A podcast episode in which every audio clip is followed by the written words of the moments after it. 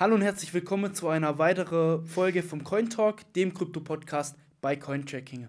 Heute wieder mit Felix und wir haben ein sehr spannendes Thema euch mitgebracht und zwar möchten wir heute über die Schattenseiten des Bitcoin-ETFs sprechen.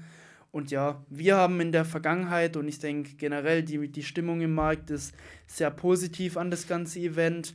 Äh, man hört immer nur Gutes, aber gerade bei, bei solchen Entwicklung sollte man dann auch mal die negativen Dinge ansprechen, weil meistens alles, was so positiv äh, nach vorne gebracht wird, hat doch auch eine Schattenseite und man sollte auch über diese sprechen. Ähm, genau, aber bevor wir vielleicht auf die negativen Dinge gehen, was sind denn so mal in zwei Sätzen zusammengefasst die positiven Dinge, die jetzt immer im Raum stehen durch den Bitcoin ETF? Also wir hatten es in den vergangenen Videos auch schon angesprochen, was jetzt, äh, was wir in, in dem Video besprechen werden, eben was vielleicht auch mögliche Probleme sind in der Zukunft, eben die durch, die durch den ETF zustande kommen. Darauf gehen wir gleich ein. Die, ja, die Vorzüge sind natürlich ganz klar. Im Endeffekt wird der Zugang gerade von Institu institutionellen Investoren vereinfacht, um diesen den Kauf von Bitcoins eben zu ermöglichen. Und ja, sagen wir, das ist eigentlich so der, der, der, der, große, der große Punkt ähm, oder der große Pluspunkt, der durch den ETF, sage ich mal, für, für Bitcoin und das Bitcoin-Netzwerk ähm, zustande kommt. Und ja, ich denke, für die meisten ist halt, ja, die meisten sind in Krypto, um Geld zu machen. So ehrlich müssen wir sein. Äh, deswegen natürlich auch wir, auch wir sehen dem Event voraus aber in diesem Video wollen wir einfach auch mal besprechen, okay, ist denn wirklich langfristig so positiv für Bitcoin?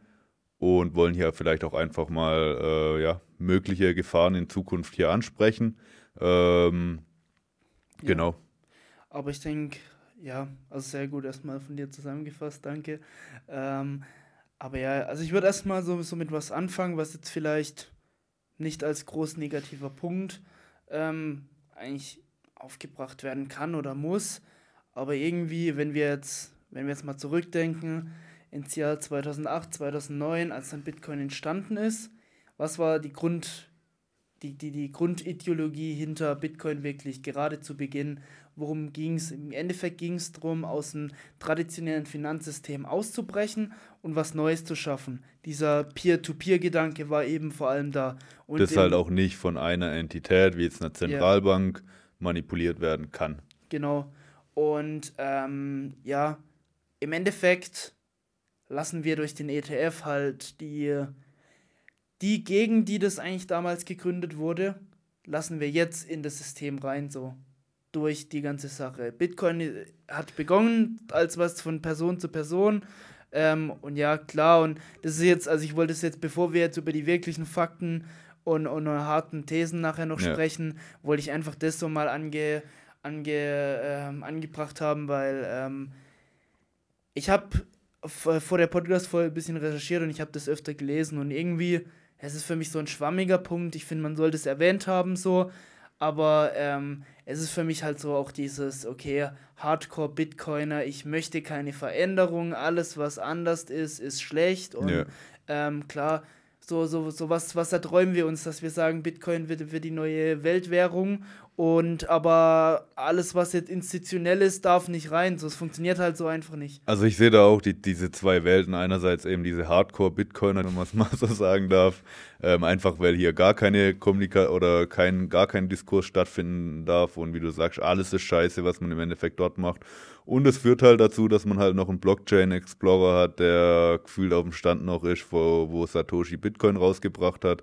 Ähm, es finden allgemein keine Entwicklungen äh, in vielen Richtungen statt oder haben jetzt über, über, über viele Jahre nicht stattgefunden. Hier ändert sich gerade schon was, muss man, muss man definitiv sagen.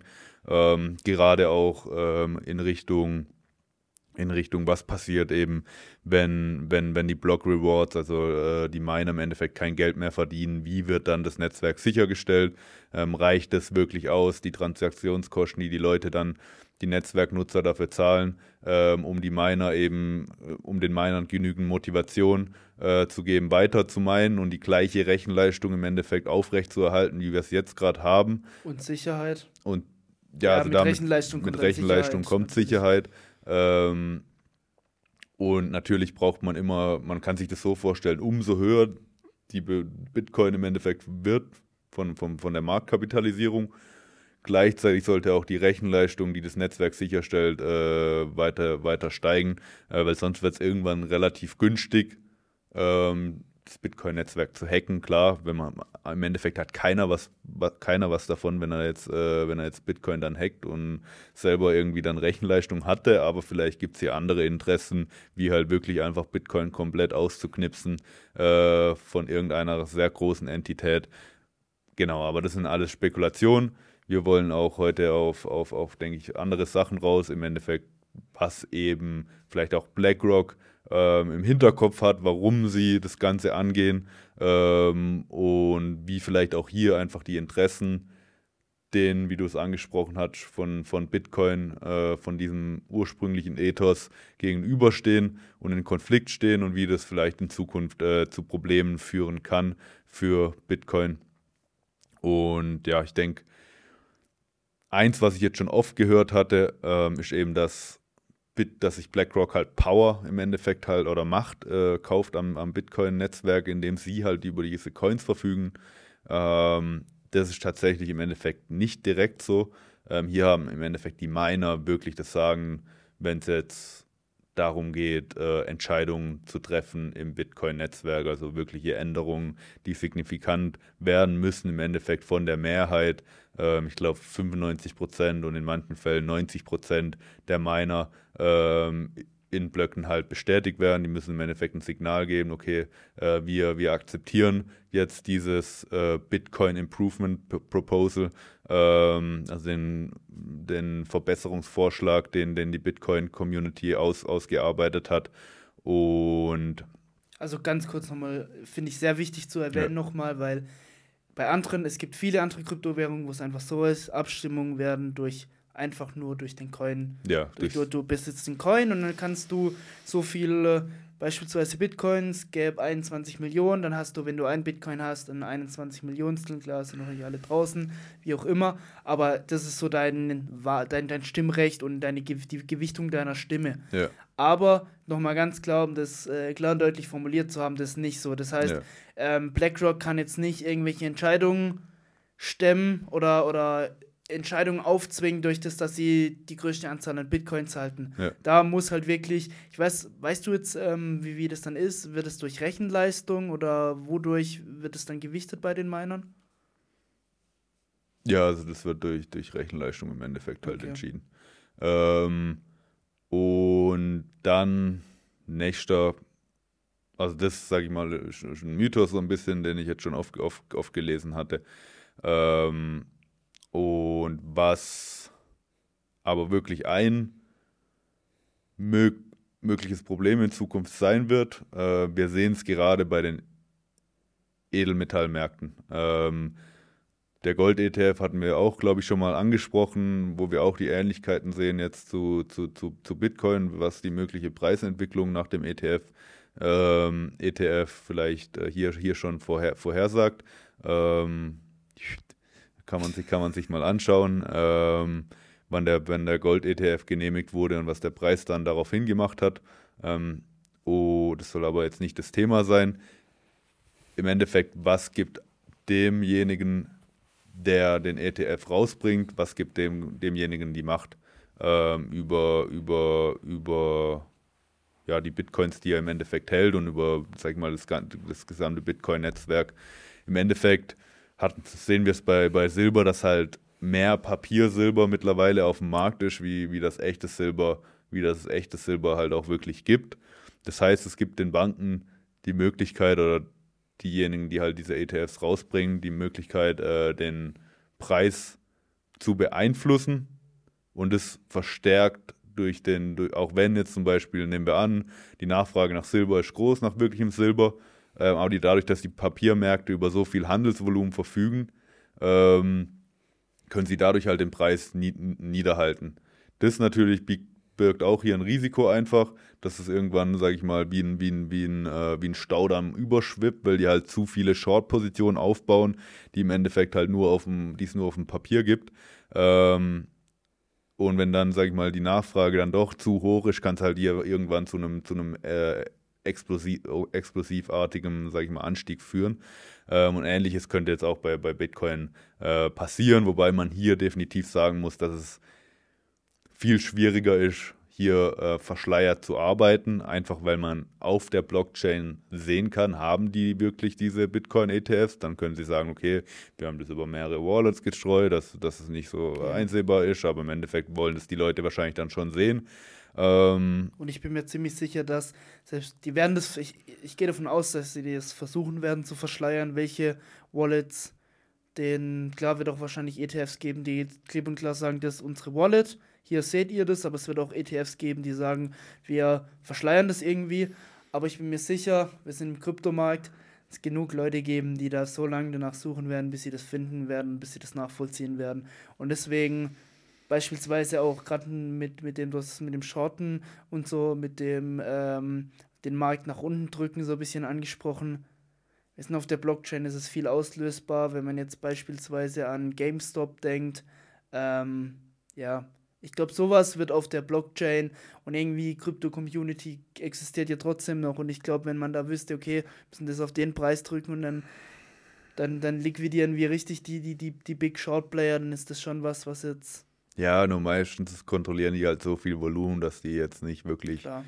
mit sich. Ah, gerade auch damals hatten wir das ja, du hast angesprochen, mit GameStop die, wo dort am, am klar, dieser, dieser Melvin Capital, äh, die irgendwie 9 Milliarden oder sowas verloren haben, die gingen hops. Ähm, aber es hat nicht der kleine Mann da am meisten verdient. Also Klar. es wurde im Nachhinein auch noch äh, festgestellt. Äh, da haben Irgendwann checken es halt auch die, die Institutionen und die Banken und ähm, dann spielt er halt Bank gegen Bank. Ja, nicht nur irgendwann, die waren da schon von Anfang an, von, die haben ja die, die haben ja die, die beste Einsicht in den Markt und wenn die ja. sehen, okay, da ist jetzt ein Spiel, ein anderer großer Spieler halt äh, sehr short positioniert, äh, und dann kannst du diese Narrative noch sehr gut drücken und die sehen, das ist auch irgendwie Thema dann in, in, in, in den Reddit-Gruppen. Keine Ahnung, kam halt zustande, aber es wäre wahrscheinlich ja. nicht zustande gekommen, wären da die großen Spieler nicht auch mit, mit drauf eingestiegen. Genau, das eigentlich, sag ich mal, hier so zu, zu der, zu der, zu der, zu der, zu dem Vergleich eigentlich zum, zum Papier Silber, äh, wie hier auch die Märkte äh, manipuliert werden. Und das ist jetzt auch keine Spekulation, das ist an sich, an sich Fakt. Ähm, was gibt es noch als mögliches, äh, als mögliches Risiko, die, das, das jetzt durch den Bitcoin-ETF zustande kommt? Ähm, eins, ähm, oder willst du? Soll ich? Das ist jetzt mein Punkt. Okay, hau raus. ähm, ja, wir hatten ja beispielsweise in der Vergangenheit, wir hatten ja schon Bitcoin-Forks, beispielsweise Bitcoin Cash oder bei Ethereum, Ethereum Classic. Ähm, oder den Bitcoin Satoshis Wischen. oder den Dogecoin. Ja. Ähm, genau, wie auch immer. Ähm, ja, es gab Forks und ja. Ähm, wenn man sich eben den Antrag von, vom Bitcoin ETF ähm, anschaut, es wäre so, dass beispielsweise BlackRock, es wird jetzt einen Bitcoin Fork nochmal geben, dann entscheidet nicht welcher Preis, also ähm, beispielsweise nach dem Bitcoin Cash und, und dem Bitcoin ähm, Fork, da hat sich recht schnell rausgestellt, dass Bitcoin, das klassische Bitcoin, warum es auch das klassische Bitcoin blieb, so einfach den höheren Preis hat so und mehr Interesse einfach ja. geweckt wurde. Wenn jetzt sowas nochmal zustande kommen wird, darf aber BlackRock entscheiden bei zukünftigen ähm, Forks, welcher ähm, welcher Fork in den ETF übernommen wird. Das heißt, im Endeffekt klar, die, die würden dadurch den Markt krass einbrechen lassen, aber die können jetzt sagen, okay, dieser Bitcoin 2.0 Fork, den wir jetzt einfach mal so nennen, ähm, der wird zwar weniger wert sein, vielleicht nur ein Zehntel oder so, aber wir sagen jetzt, ihr erhält was vom Bitcoin ETF, das ist jetzt nur eure, der, der Wert von dem Bitcoin 2.0 und auf einmal wäre wär der ETF von, von dem, was er wirklich wert wäre, ein Zehntel wert und ähm, BlackRock hätte aus dem Nichts denselben Anzahl an Bitcoin, die einfach ihnen gehören und man wird nichts machen ja. können. Die hätten ja auch in den, in den, in den äh, ETF äh, reinschreiben können oder, oder in den Antrag vom ETF, der, äh, das Asset, was nach dem Fork Mehrwert ist. Aber das haben sie nicht gemacht. Sie ja. haben gemacht, sie dürfen selber entscheiden. So, keine Ahnung. Ja, im Endeffekt ist Risiko, ein, ist, ist ein Risiko. trojanisches Pferd ähm, und jeder, der, sag ich mal, den ETF dann kauft, muss das für sich selber entscheiden, ob es das Ganze wert ist. Hier muss man sich fragen, okay, ist dann für BlackRock letztendlich wirklich wert, aber im Endeffekt würden sie dadurch ja auf einmal, sag ich mal, eine, eine, eine, Währung äh, geforkt haben, dass sie vielleicht auch so inszeniert oder nicht inszeniert, aber so in, äh, angestoßen haben, unterstützt haben, ähm, dass es eben den Fork gibt. Dann gibt es den Bitrock-Coin. Äh, auf einmal besitzen den im Endeffekt alle, die davor Bitcoin besessen haben.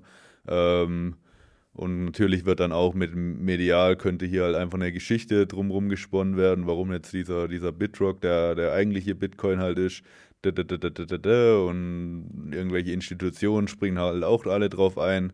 Und ja, das könnte irgendwo ein, ein Szenario sein. Wie wahrscheinlich das ist, lässt sich jetzt darüber, darüber streiten.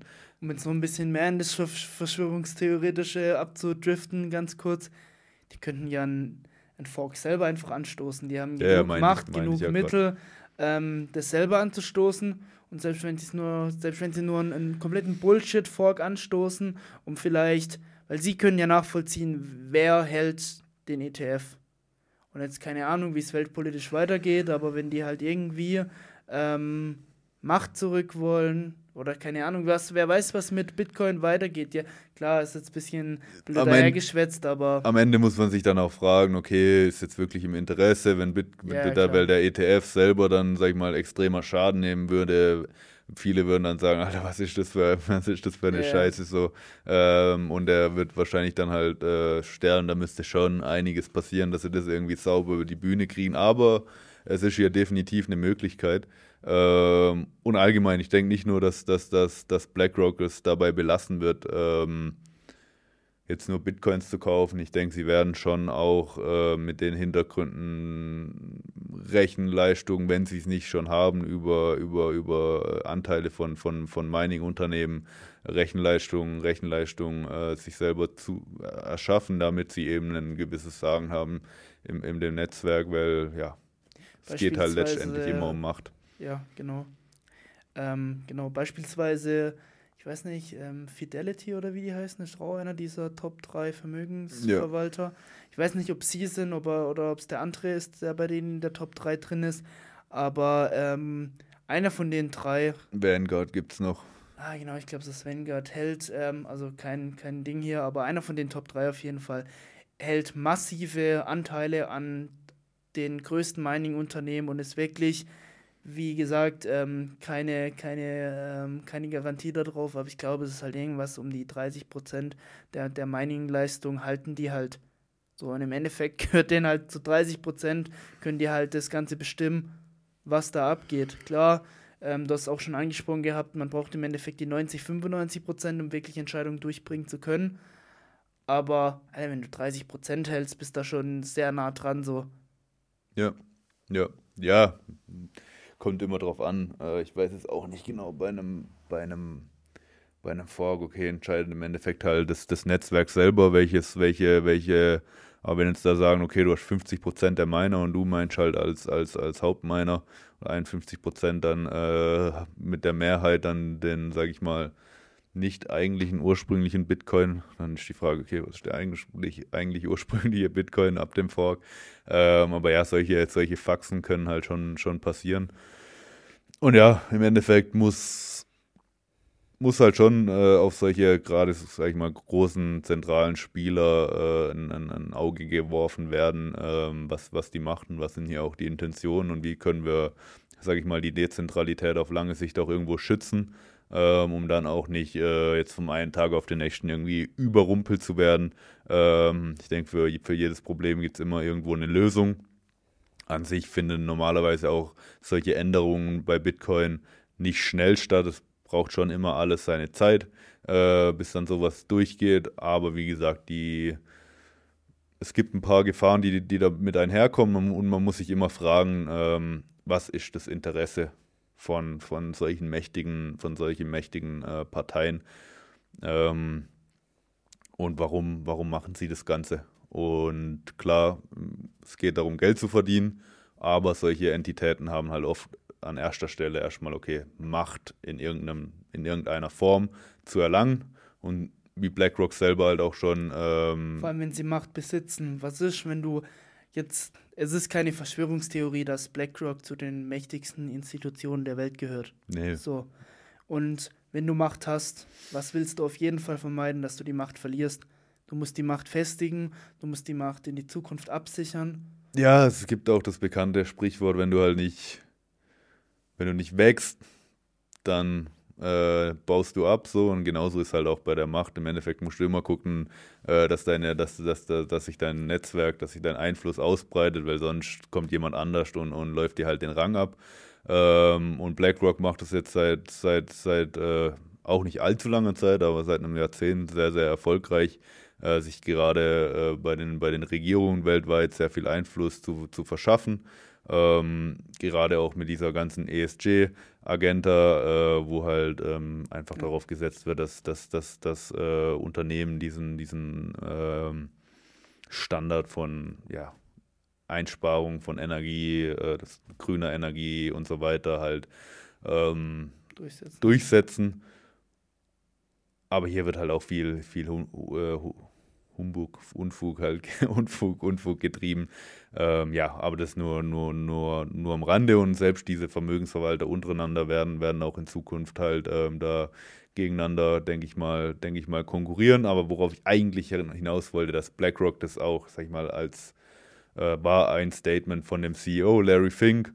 Äh, wir sehen, dass der Dollar in Zukunft ähm, an Wichtigkeit in der, in der Weltwirtschaft verlieren wird und Bitcoin ein möglicher Player für oder der Kandidat als Weltwährung gerade im Internet ähm, sich, sich, sich ähm, abbilden wird. Und ähm, ja, das, sag ich mal, ist die Motivation wahrscheinlich oder nicht nur wahrscheinlich, offensichtlich hinter BlackRock, warum sie halt jetzt hier sehr stark, sehr stark Produkte für Bitcoin aufsetzen, wahrscheinlich auch viele Anteile. Hier was echt mal interessant, muss ich mich auch mal reinlesen und reinfuchsen, wie groß sie da schon Anteile, Anteile, Anteile haben an, an irgendwelchen äh, Mining, Mining Corporations und würde mir ins, ins Bein schießen, wenn sie, wenn sie keine hätten. Also würde, würde ich mich sehr, sehr, sehr, sehr verwundern. Aber ja, also das, sag ich mal, zeichnet, äh, zeichnet sich ganz klar ab, äh, was, hier die, was hier die Interesse von BlackRock ist und wird die Zeit zeigen, äh, wie, wie gut es am, am, am Bitcoin-Netzwerk selber, selber tut, ähm, ja, was, was jetzt ja. ihre, ihre Interessen dann sind. Genau. Ganz kurz nochmal, fand ich sehr schön, dass du hier was aus dem Bodybuilding, ähm, wenn wächst, baut ab, äh, auf, auf Krypto und BlackRock bezogen hast. Äh. Nee, ich weiß, das ist gar nicht aus dem Bodybuilding, ich weiß gar nicht, wo. Es war, war auch nicht ja. eins zu eins so zitiert. Ähm, aber ich finde, man kann so gut auf den auf den Sport Ja, ist, ist ja, auf, ja, auf, auf, auf, auf, alles im Endeffekt. Ja, nee. Ähm, ja, aber ich glaube, wir sind auch schon beim Ende von der Folge wieder angekommen. Ja. Wir haben viele spannende Themen oder viele spannende Dinge angesprochen. Wie gesagt, wenn euch andere Dinge ähm, einfallen für Nachteile, die durch den oder die Schattenseiten, ja. fällt euch da noch weiteres ein, bitte schreibt es uns in die Kommentare.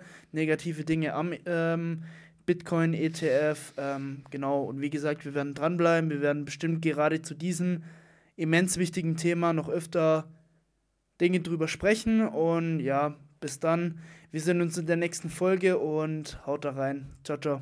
Ciao.